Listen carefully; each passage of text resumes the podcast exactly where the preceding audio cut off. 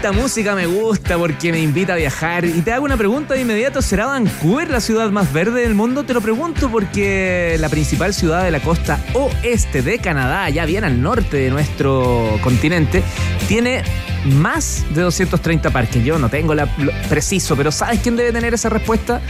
La líder de Bitácora Emprendedora, Nadem Latam, María Estela Girardán. Que vengo llegando gracias a Air Canada. Tengo que pasar la publicidad. Pero por supuesto. Por ello llegué allá volando. Air en- en Canada. tiempo récord. Eh, Una más. Air Mira, te voy a precisar. Hoy día me metí en un sitio que es lo primero que les quiero recomendar, varios, pero el www.vancouver.ca y de ahí me derivaron, me puse a chatear ahí con el chatbot y todo probando, así que la, si la cuestión funcionaba. Y hay un sitio que se llama BC, como British Columbia Parks, con ese al final, punto .ca. Y te pones a buscar parque, empieza hasta a reservar eh, camp- camping, súper, súper bueno. Y verifiqué que a la fecha de hoy son 250 parques que tiene Vancouver, entre jardines, playas, solo en el área de Vancouver, porque en eso son súper, bueno, como canadienses así, meticulosos, y el chat me decía, solo la city de Vancouver, ¿cachai?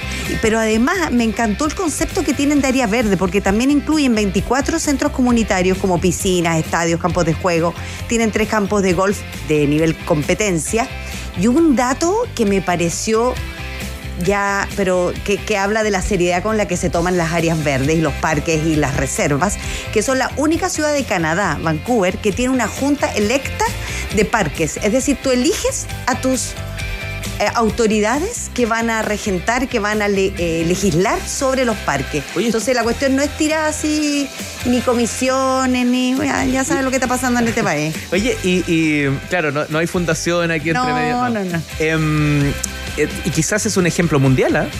No solo es la única ciudad en, el país, en Canadá, sino que puede ser algo. No, de hecho, eh, bueno, una de las características que por eso le puse a este episodio Vancouver Ciudad Verde, joven y panorámica, porque bueno, empezamos por la característica de verde.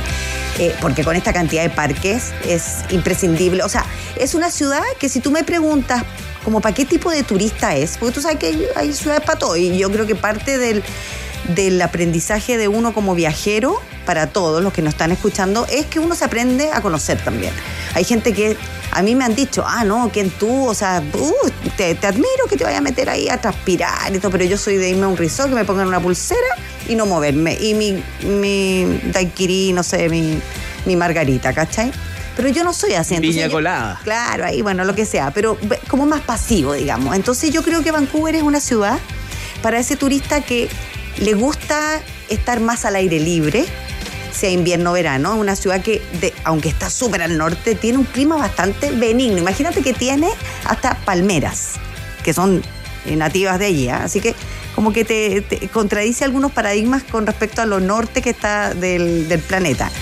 Y lo otro es que, porque no tiene, tiene sus museos, por supuesto, eh, de antropología, por ejemplo, eh, que te cuenta la historia de las First Nations, que le llaman allá a los pueblos originarios, pero es una ciudad más que nada para caminar. Y por ahí, pensando en, en áreas del tiempo que siempre tenemos abreviado, que, ¿cuáles son los lugares donde so- es imprescindible que tú conozcas en Vancouver este cinco días, una semana o diez? Yo te mandaría lo primero porque te veo la cara, te ve, además te, viniste vestido de verde, así que Además, pues yo. Sí. Mira, cumplí con eh, dos de tres. Claro. Verde, joven, panorámico no, no, no tengo tanto, pero ah, lo de juventud en el alma. Oye, por ¿Y lo- de joven lo dejamos para el final o te- sigo con lo verde?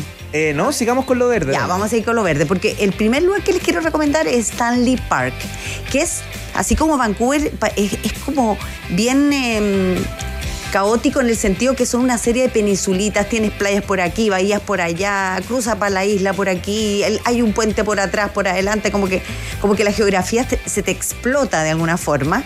Bueno, pero este lugar, Stanley Park, tiene el récord de ser el parque urbano más grande del mundo.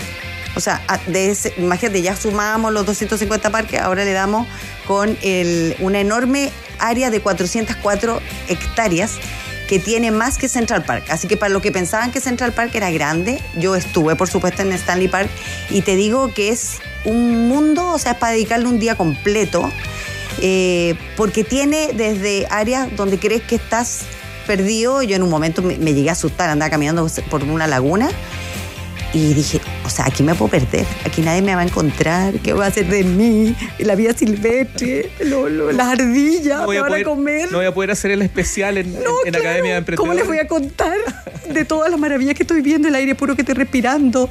Hay lagunas, playas urbanas, playas naturales, paseos costeros, miradores, zonas de picnic, negocios de comida rápida, cafetería, piscina, baño. Hay un faro en, en la en el borde ya mirando hacia el norte eh, de Vancouver, el Prospect Point, muy bonito, que se ve el Lions Gate, que es uno de los puentes característicos de Vancouver. Y hay una escultura que los desafío a que, a que lleguen hasta allá, que se parece a la de Sirenita, pero esta es la chica en traje de baño. Y, es uno de esos puntos, así como está el faro, la chica en traje de baño. Y también interesante la relevancia que le han dado en los últimos decen- decenios a los tótems de los pueblos de las First Nations, que como te decía, que por ejemplo yo estuve en la, eh, la British Columbia University, en la universidad, en el campus, y también había un proyecto artístico lleno de tótems. Los tótems, para que la gente que no, no me entiende de qué estoy hablando, es como los rehuestos de los pueblos mapuche, como estas esculturas de madera que tienen, por supuesto, un significado que no y tienen sus colores por razones justificadas.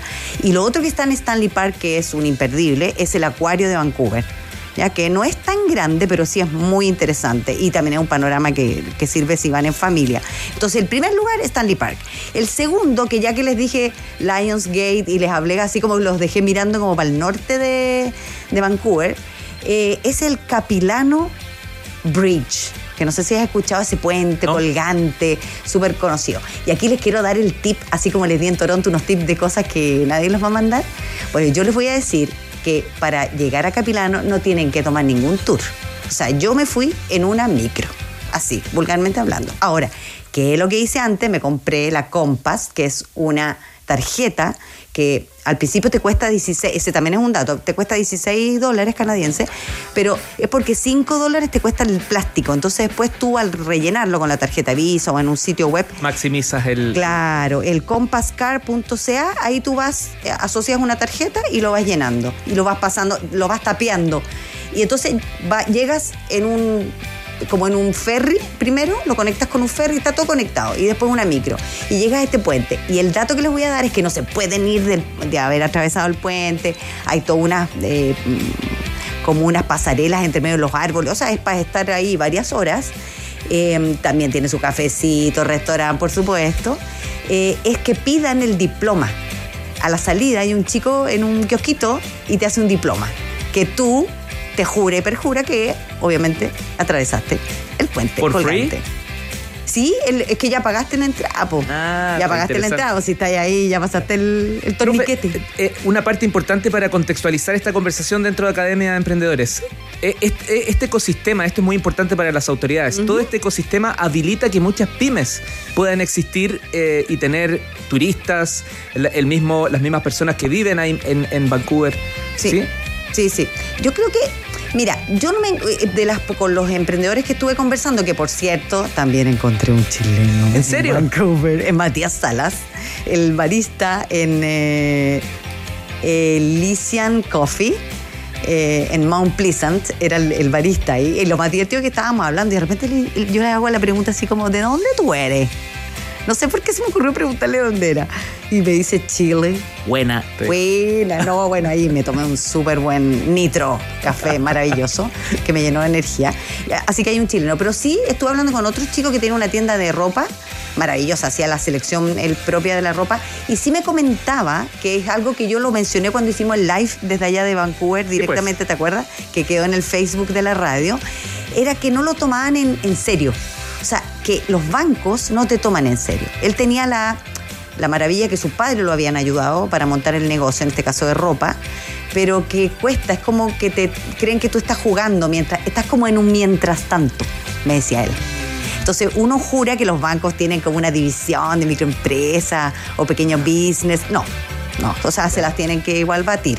Y sabes una cosa que también me llamó la atención, la historia de eh, Kafka, el dueño del café Kafka, que es otro café especialidad que les recomiendo, él, eh, fíjate que se tuvieron que mudar de donde fue su sede inicial porque les empezaron a construir un edificio al lado, o sea, la presión inmobiliaria los hizo moverse, cerrar lo que había sido su, su origen y ahora tienen tres locales y todo, pero, pero te fijas que son historias que también se parecen mucho. De hecho, el tema de la presión inmobiliaria, como en muchas otras grandes ciudades, y además esta que está siempre en los rankings de mejor calidad de vida del mundo, existe. tiene, que ver, tiene que ver con lo panorámico, ¿no? Para que no se nos quede fuera. Sí, tiene que ver con lo panorámico, de que al principio la ciudad tenía esta escala como de casitas y también lo dije, y, ahora, claro, se han levantado todas las costaneras de todas las playas que son lugares donde se los recomiendo, Kitsilano, eh, eh, Beach, todo el, Stanley Park, está la London, no, la British, eh,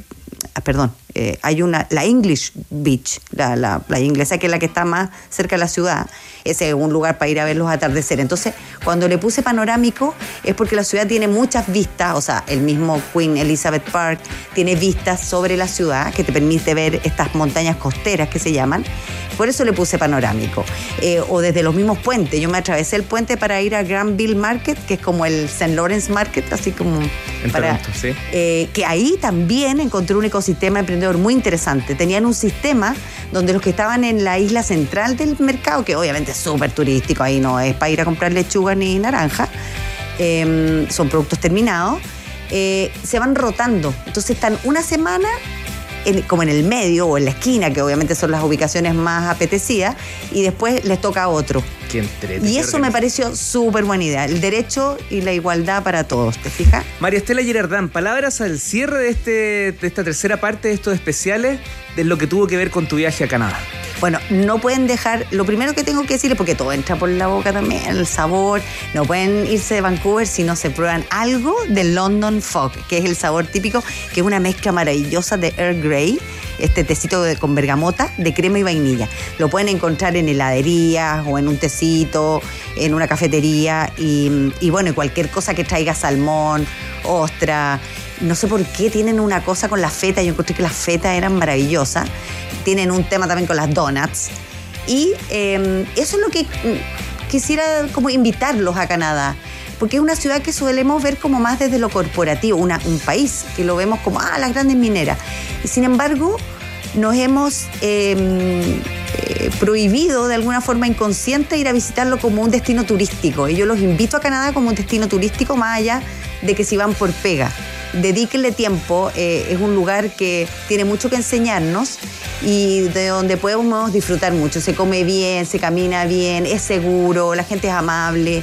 Cuando uno dice multiculturalidad, o sea, realmente aquí escuchas que te están hablando en georgiano, en malayo, o sea, la gente con el celular en malayo, o sea, no es que se lo inventen. Le falta gente para poder aprovechar todo el potencial que tienen, siempre lo dicen, así que por eso están aperturados al mundo. Sí, y lo de joven es porque realmente yo no sé qué tiene Vancouver, pero parece una eterna ciudad universitaria. Es una cantidad de jóvenes que me llamó muchísimo la atención. María Estela Girardán, muchas gracias por estos tres especiales. Podemos estar tres meses sin cortes comerciales y no alcanzar el tiempo. Nunca. Esté súper bien y gracias por estos tres especiales. Y acuérdate, siempre cuando viajes, cuentas con nosotros. Sí, pues eso. A ver que vengan más viajes, por favor. María Estela Girardán, que esté muy bien. Chao, chao. Gracias.